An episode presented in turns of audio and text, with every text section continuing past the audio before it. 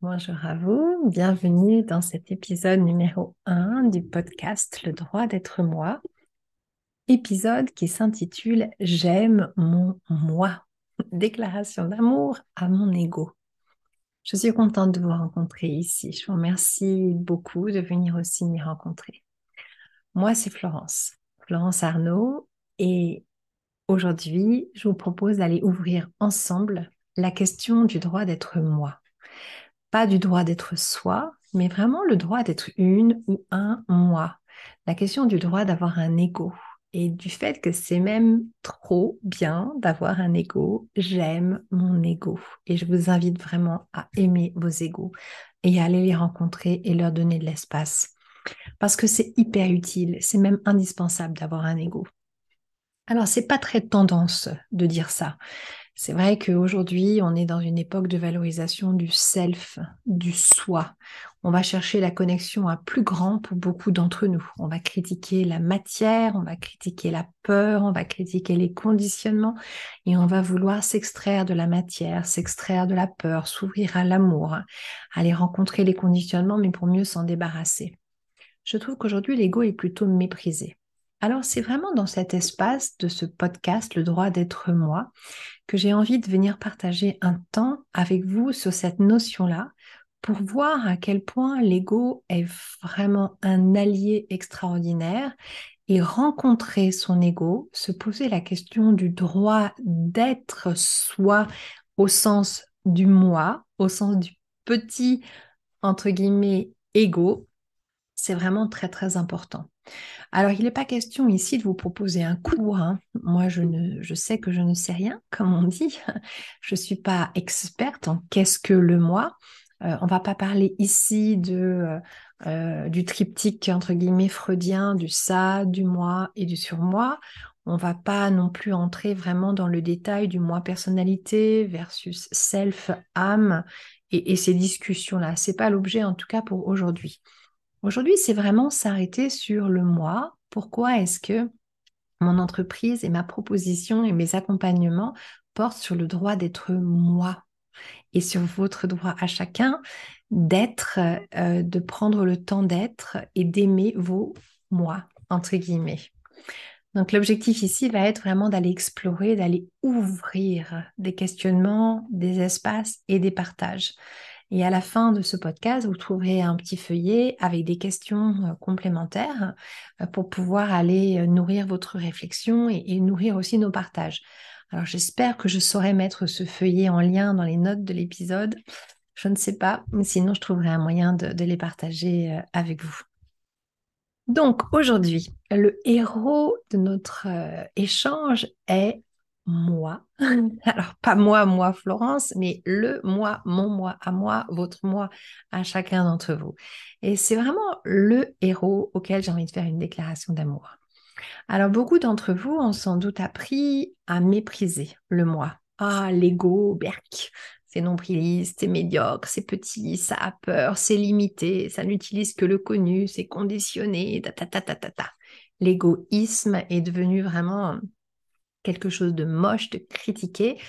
Vive l'amour et la lumière et l'âme et le plan de l'âme et tout est énergie, etc. Je suis d'accord avec tout ce que je viens de poser là, de décrier, de discuter. Et en même temps, l'ego est vraiment extraordinaire. Alors pourquoi? Parce que quand je parle de moi, de mon moi, quand je m'intéresse à mon ego, je vais pouvoir aller voir ce que je crois être. Je rencontre avec mon moi ma personnalité.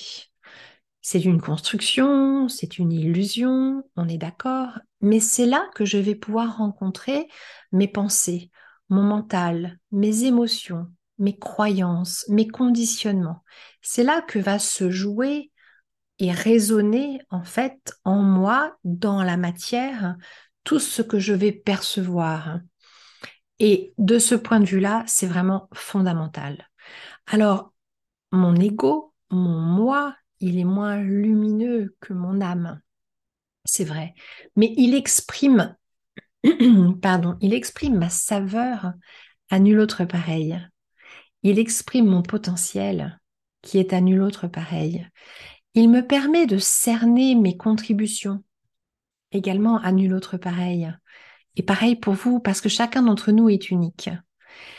En allant rencontrer mon ego, en l'écoutant, en l'entendant, en l'observant, en prenant vraiment la mesure de qui il est avec amour, avec ouverture, alors je vois les caractéristiques qui sont les miennes dans mon humanité, au service peut-être, je le crois personnellement, de plus grand, au service du collectif, au service du tout, quelle que soit après la façon dont vous l'appelez, il n'empêche que cet ego va me permettre d'avoir et de prendre conscience de mes caractéristiques et de ce que moi, Florence, et vous, pour chacun d'entre vous, vous pouvez apporter de vraiment très particulier.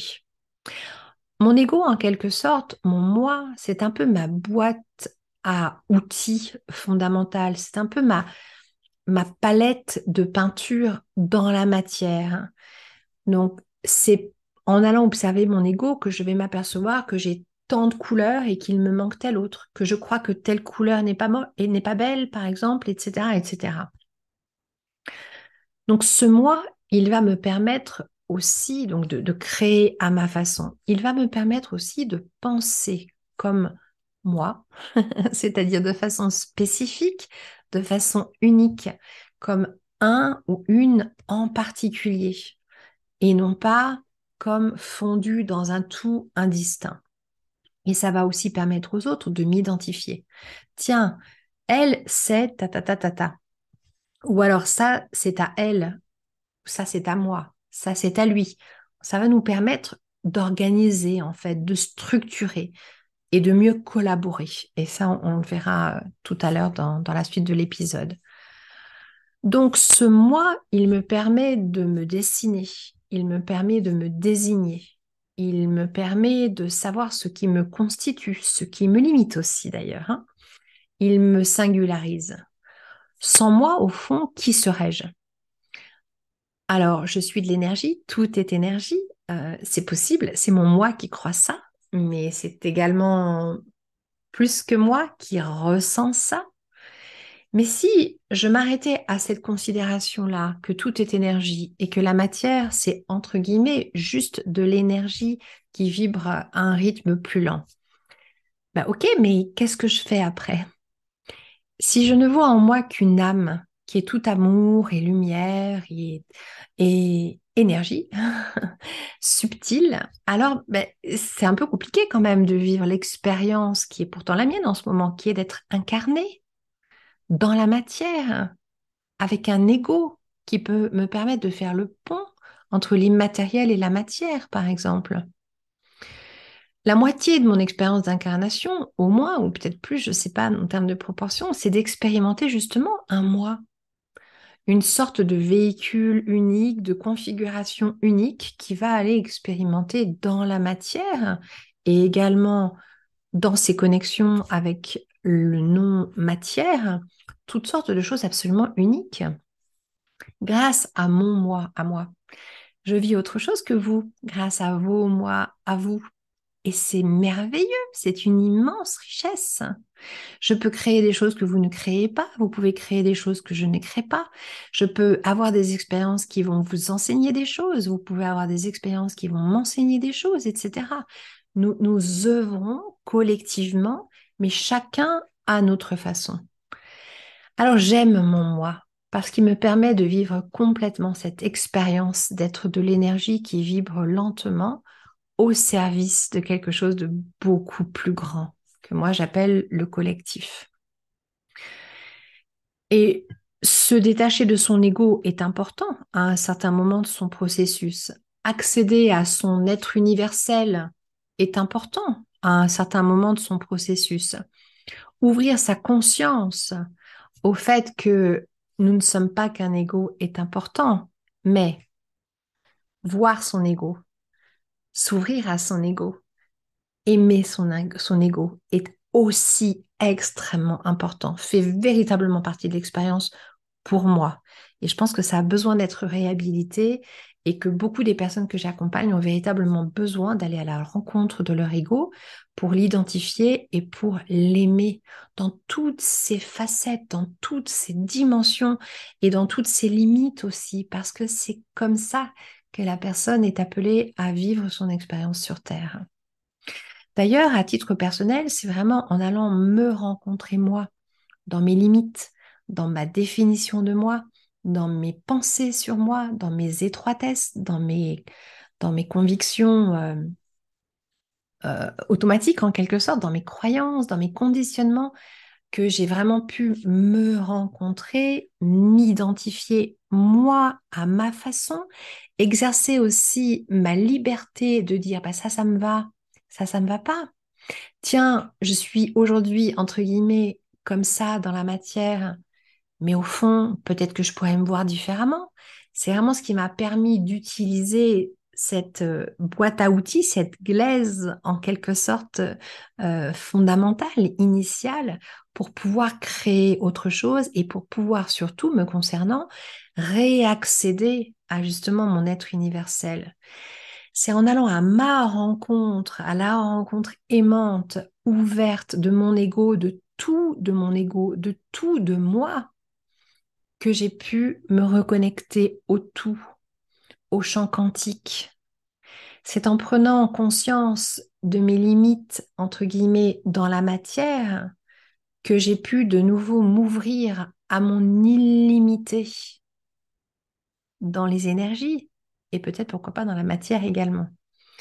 Donc c'est vraiment la revendication de ce moi que j'ai envie de vous inviter à considérer aujourd'hui pour que, si cela vous tente, vous, ouvriez la voie pour aller observer avec un amour profond, avec euh, une gratitude profonde également, euh, les modalités en fait de votre moi euh, à l'œuvre dans, la vie qui est la vôtre aujourd'hui.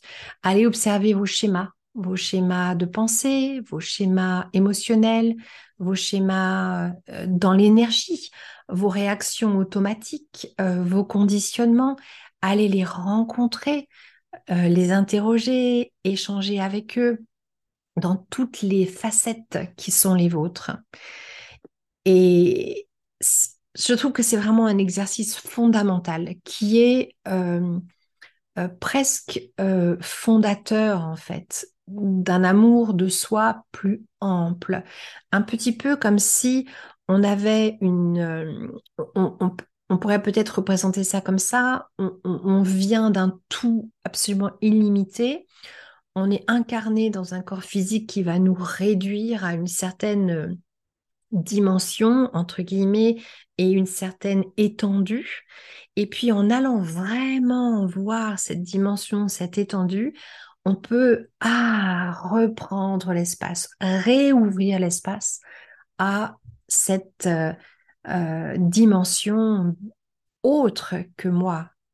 J'ai un ego, je suis moi sous un certain angle et je suis immensément plus, bien évidemment, moi et que mon ego. En plus de ça, j'aime mon moi et j'ai envie aussi de, vous proposer ça parce que mon moi me constitue nécessairement en lien avec l'autre. Quand je dis moi, quand je pense moi, je dis ou je pense ce que je crois être, ce que je désire être, la façon dont je m'identifie, par comparaison, par distinction avec autre que moi. Quand je dis moi, l'autre existe forcément. Sinon, il n'y aurait pas de moi. Si moi, je suis distinguée d'eux, alors il y a quelque chose dont je me distingue.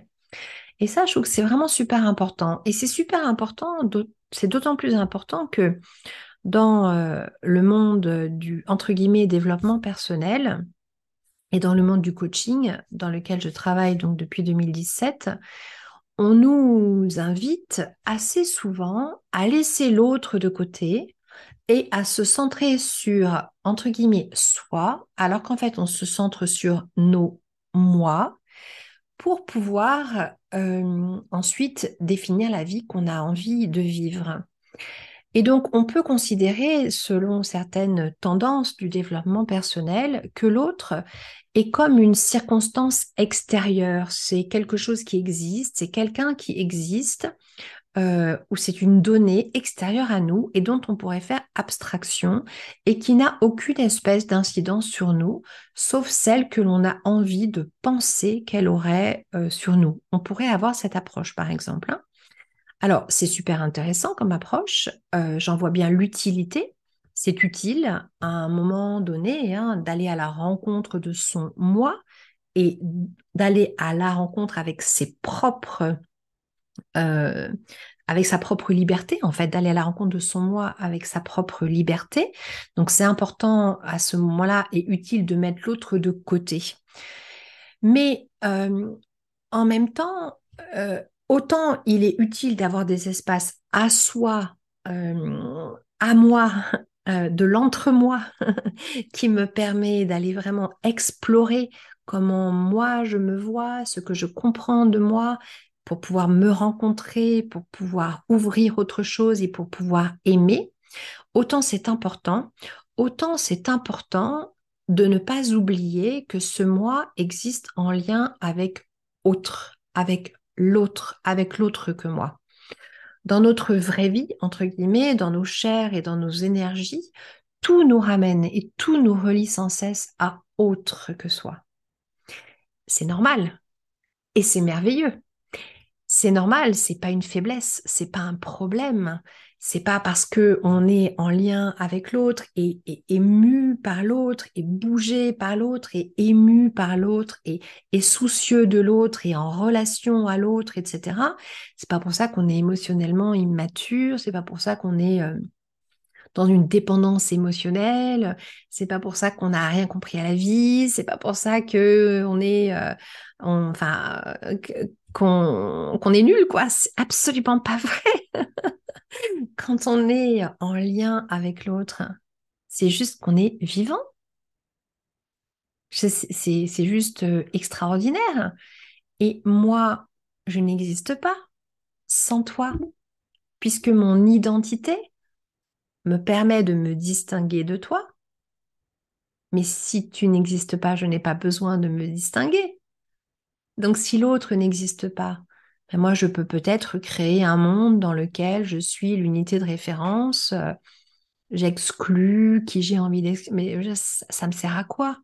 Ça me sert à quoi d'être focalisé sur moi dans un monde dans lequel je ne suis pas seule et un monde dans lequel le moi que je dessine est obligatoirement en lien avec l'autre. Et puis moi, fondamentalement, j'ai pas envie de me couper du lien. J'ai pas envie de me couper de ce qui est, c'est-à-dire un univers qui existe depuis toujours, avec du moi et du pas moi. Moi, j'ai pas envie d'exclure de ma confiance tout ce qui nous relie. Et je n'ai pas le goût de porter mon attention prioritairement sur tout ce qui nous sépare.